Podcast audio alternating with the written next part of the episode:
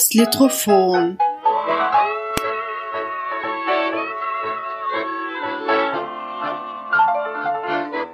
Der Mikropodcast über Literatur in und aus Österreich.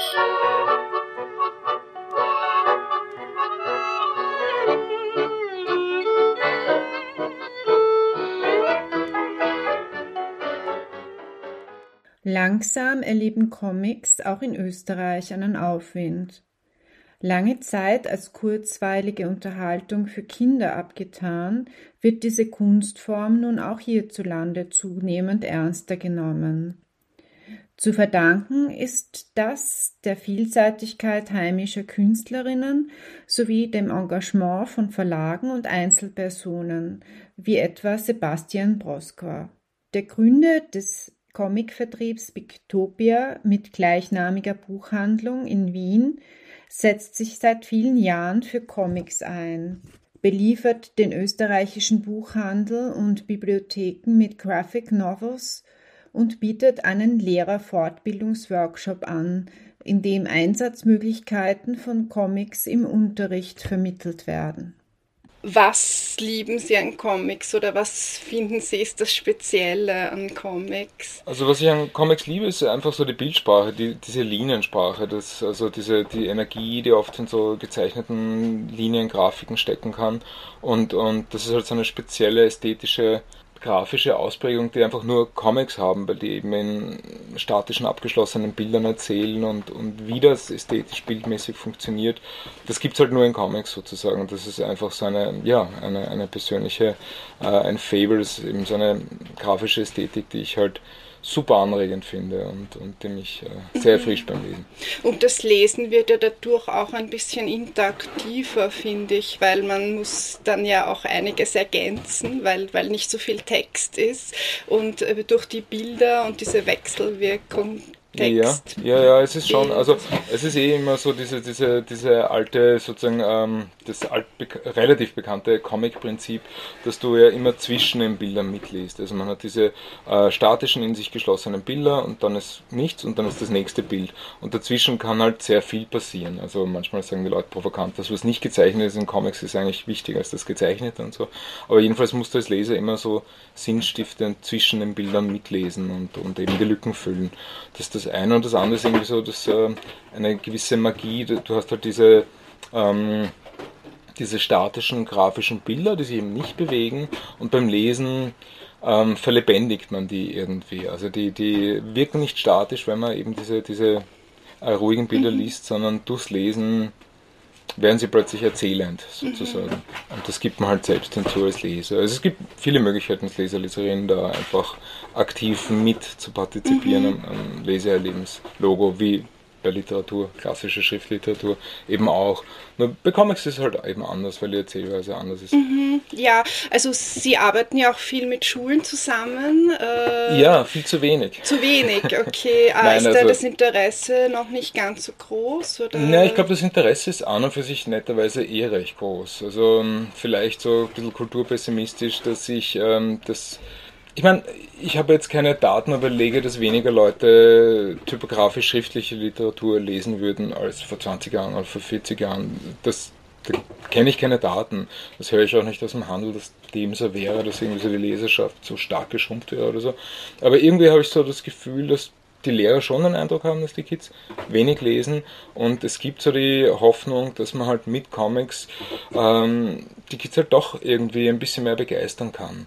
Und, und dieser Dünkel vor Comics ist auch gewichen, muss man schon sagen. Also seitdem dieses, dieser Marketingbegriff Graphic Novel, das ein neues Licht auf Comics geworfen hat, ähm, tut man nicht mehr so ganz unreflektiert Comics abtun. Also es gibt mhm. natürlich genug Leute, die das nach wie vor noch so, das hat man halt so gelernt im, im deutschen Sprachraum, mhm. ähm, als, auch als älteres Semester vielleicht. Aber so die jüngeren Kollegen, Kolleginnen, die ja, die sind da offen auf alle Fälle. Mhm, ja, und ich denke ja auch durch die digitalen Medien sind, sind Jugendliche und Kinder heutzutage auch viel mehr gewohnt, äh, Geschichten mit Bildern erzählt zu bekommen. Das vielleicht. Stimmt, aber ja, da, natürlich. Also mein Argument ist auch immer so bei diesen, bei diesen Workshops, warum sind Comics wichtig? Ähm, weil die Kultur so visuell geworden ist, durch halt, wir sitzen dauernd am Bild Bildschirm. Mhm. Und da fließen halt Millionen Bilder, also Social Media am Handy und so. Man ist ja halt dauernd wirklich vom Bildschirm. Das ist halt sehr visuell, Social Media. Und auch die klassische Werbung ähm, ist immer visuell.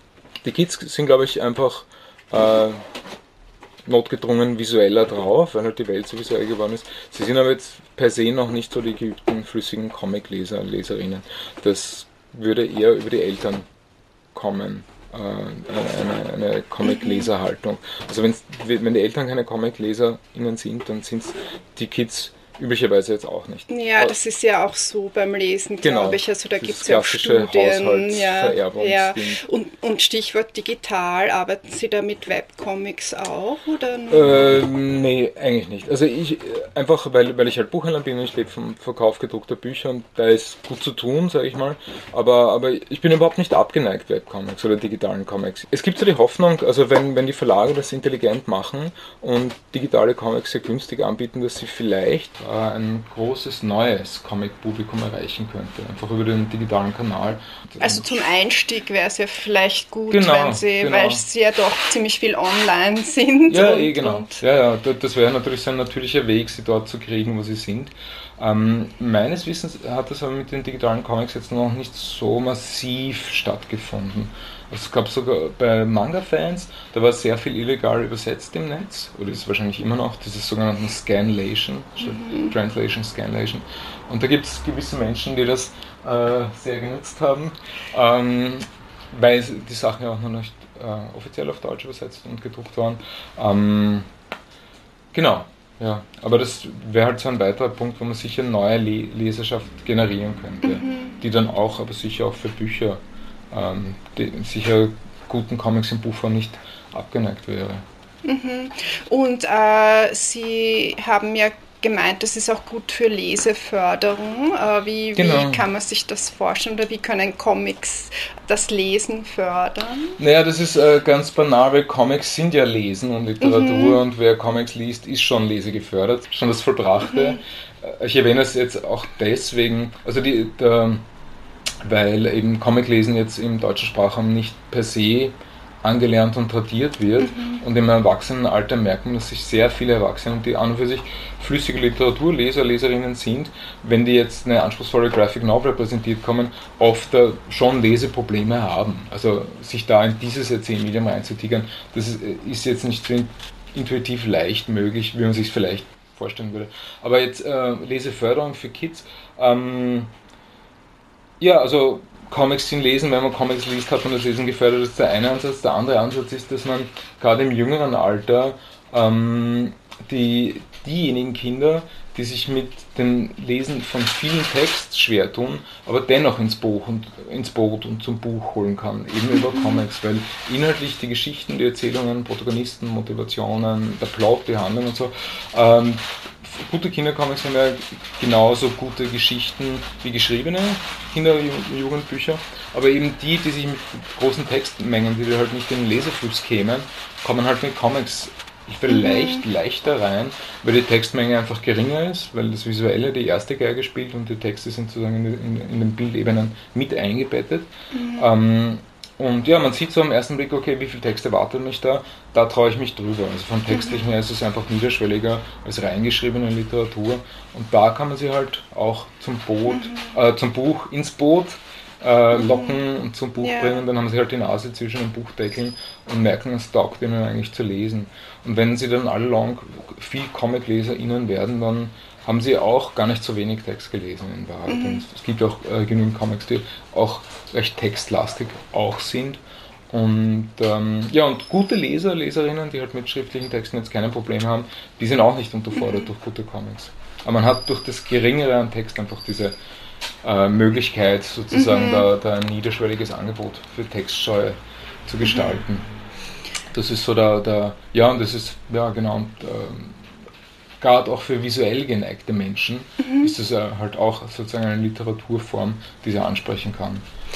Ich könnte mir vorstellen, dass das auch für Leute oder Kinder, die, die Deutsch noch nicht so gut beherrschen, also für Zweitsprachen, mhm. äh, Schüler äh, vielleicht Könnte irgendwie sein, ja. ihnen entgegenkommt. Ja, genau. Ja, das denke ich mal. Ähm, also dazu kenne ich jetzt keine wissenschaftliche Forschung. Also das, das äh, Comics lesen fördern, das äh, behauptet jetzt nicht nur ich, sondern das macht auch, also diese klassischen Institute der Leseförderung, die behaupten das jetzt auch schon seit mhm. längerem und ich hoffe, die stützen sich auf wissenschaftliche Daten. Es gibt jedenfalls keinen wissenschaftlichen Beleg, der irgendwie nachweisen würde, dass Comics äh, lesen verbilde. Also dass Comicleser keine Literaturleser würden. Das kenne ich nicht. Also ja, mhm. also der, Beweis bleibt schon mal aus. Und ähm, was auf alle Fälle gut ist, was ich selber von mir weiß und auch so anekdotisch von anderen Lehrern, wenn ich äh, eine Fremdsprache lerne, da ist Comic auf alle Fälle recht hilfreich. Also man kann sein Französisch, sein Englisch durch Lektüre von Comics sehr aufwerten. Das ist dann wieder so ähnlich wie die Kids, die sich vielleicht beim Lesen relativ schwer tun. Comics lesen geht aber leichter man, ist, äh, man hat einfach diese Motivation. Ich kann eine intelligente Geschichte lesen, auch wenn ich mir textlich eher schwerer tue. Aber dennoch, das ist keine dumme Geschichte, das ist eine spannende, engaging Story mhm. und ich bin drin und ich lese das und habe Spaß und Freude dran. Und es geht eh nur über die Motivation. Also wir, mhm. ohne Leselust wird es eh nicht passieren, dass, die, ja. dass, dass Leser innen entstehen. Und man hat ja auch die Bilder dann eben zur Hilfe, wenn man genau, vielleicht irgendwas so eine, nicht so gut versteht oder. Genau, das ist wie so eine visuelle Plattform, an mhm. der man sich immer so ein bisschen anhalten kann, wenn es mit Texten mal ein bisschen hapert. Und die Bilder können einen auch Begriffe, die man nicht so kennt, schon zu einem guten Teil schon einen so quasi übersetzen. Also durch diesen visuellen Kontext kann man ganz gut erraten, wenn ich jetzt ein englisches Buch, äh, englischen Comic lese, ähm, durch die Bilder mhm. kann ich mir schon herleiten, was diese Vokabel aus, aus dem Zusammenhang mhm. ähm, bedeuten muss und muss nicht dauernd nachschauen. Das ist auch mhm. so eine kleine, macht es auch so ein bisschen leichter. Ja, und Sie haben vorher angesprochen, in Österreich sind die Leute quasi äh, lernen das nicht so, äh, Comic lesen. Ist das in anderen Ländern anders? Ne, es gibt halt äh, Nationen mit einfach so einer ausgeprägten Comic-Alltagskultur, also in, in, vor allem im romanischen mhm. Sprachraum und insbesondere in, in Frankreich und in Belgien ist es halt sehr ausgeprägt. Und dann würde ich sagen in Japan, das sind so die, die, die Comic-Hauptnationen mhm. Dieser Welt. Ähm, und da ist es einfach, einfach breiter Alltagskultur, Gegenstand mhm. und ist auch selbstverständlich in den Schulen auch immer mit dabei. Und, und bei uns im deutschen Sprachraum war es halt nicht so. Okay. Und woran liegt das, glauben Sie? Ja, das, äh, also Comic ist halt für uns relativ neu, beziehungsweise gab es da historisch so gewisse Brüche, einfach, dass sich bei uns dann nicht so eine echte deutschsprachige Comic-Kultur und Tradition und Historie etabliert hat. Und es, wurde dann so nach dem Zweiten Weltkrieg der Comic auch durch, dieses, mhm. durch den englischen Begriff sozusagen als so Besatzermacht, Feindimport, Kulturding und, mhm. und halt sehr sozusagen äh, kulturfremd mhm. wahrgenommen eher sozusagen eher ablehnend assoziiert. Und, ähm, und das hat halt länger Nachgehalt mhm. sozusagen. Ja. Plus es gab auch nicht so wahnsinnig tolles Angebot, muss man einfach auch sagen. Es gab da wenig Verlage, die sich sozusagen in die Bresche gesprungen sind und gesagt, wir machen jetzt Qualitätsprogramm an Comics. Das gibt es erst so seit 30, 40 Jahren im deutschen Sprachraum. Und das waren immer kleinere Verlage. Mhm. Ähm, die jetzt aber so langsam größer geworden sind. Mhm. Und also allen voran Edition Moderne Reprodukte sind doch eher so nicht mehr eben kleine Verlage, sondern durchaus auch Verlage mittleren Niveaus, die halt schon Jahrzehnte Bücher machen und äh, die es auch eben geschafft haben, die Journalisten und Journalistinnen sozusagen dazu animieren, über diese Graphic Novels eben auch äh, zu berichten und zu rezensieren. Und das ist eine, ja, seitdem der Begriff Graphic Novel sozusagen im, im, im deutschen Literaturbetrieb seit circa zehn Jahren oder so da ist, da hat sich dann eigentlich viel, viel gewandelt. Mhm. Ja, mir kommt vor, dass es bei uns eher so in Richtung Satire, also Karikatur vielleicht noch äh, äh, geht. Also, also Karikaturen sind ja durchaus irgendwie, haben lange Tradition das in stimmt, Österreich, ja, ja, aber dann halt nicht so in Richtung Geschichten erzählen. Genau, genau. Ja. Also die Karikatur ist ja noch so das Einzelbild und da kommen ja doch das, die narrativen Bilder, mhm. die Erzählbilder. Ähm, das ist halt so der Sprung, wo man dann zwischen den Bildern eben mitlesen muss. Und, und diese Übung jenseits von Donald Duck, Asterix etc. gibt es eben bei uns jetzt nicht so die große Alltagstradition. Das ist halt dann mhm. eher so ein Special Interest Ding. Okay, und ändert sich das Bild jetzt? Ja, eh, also seit der Graphic also, Novel äh, gibt es so einen Literaturbetrieb, äh, ist so der Comic, würde ich mal sagen, durchaus angekommen. Okay, also, und ab wann? So ab den 90er Jahren? Nein, so oder? seit zehn Jahren ist das. Seit zehn Jahren, ja. Also für mich so 2011. Ähm, das sind äh, unmittelbar auch eben deutschsprachige Publikationen, deutschsprachige Graphic Novels von deutschen Menschen erschienen und das ist dann einfach auch was anderes, als wenn es immer nur Lizenzen, Übersetzungen sind und jetzt kann man sagen, heutzutage können wir sagen, wir sind Comics. Also es gibt einfach an, wirklich auch eine kritische Masse an deutschsprachigen Comic-Meisterwerken, die, die jetzt schon da und erschienen sind. Und wenn das ein stetiges Tröpfeln ist an, an Qualität, kann man einfach nicht wegleugnen. Wer würde dagegen irgendwas sagen wollen? Also man muss ja. schon, wenn man sich die Bücher mal anschaut und reinschaut, dann muss man ja schon ziemlich schlechten Geschmack haben, um da, da was jetzt groß dagegen zu sagen. Oder man ist halt einfach überhaupt nicht ein visueller Leser, ist ja auch okay. Dann, dann kann man halt nichts mit Comics anfangen. Mhm. Es geht jetzt die Welt nicht unter. Hauptsache man beschäftigt sich mit intelligenter Literatur oder intelligenten Medien und dann hat man eh gewonnen und muss nicht immer Comics sein. Mhm. Und abschließend wollte ich Sie noch fragen, wie sind Sie persönlich ja. zu Comics oder Graphic Novels gekommen? War ähm, das schon seit der Kindheit? Ja, an? seit der Kindheit, genau. Das ist, ähm, mein Vater hat mir, der war viel beruflich in Frankreich unterwegs und der hat mir tatsächlich einen Lucky Luke mitgebracht. Und zwar ein Hardcover gebundenes Lucky Luke Album, die Postkutsche, La Diligence. Und ähm, ich kann mich erinnern, ich bin aufgewacht und es war unter einem Kopfpolster und ich wusste nicht, was ein Comic ist, das war halt mein, meine erste Begegnung. Und das war eben äh, Magie vom ersten Moment. Und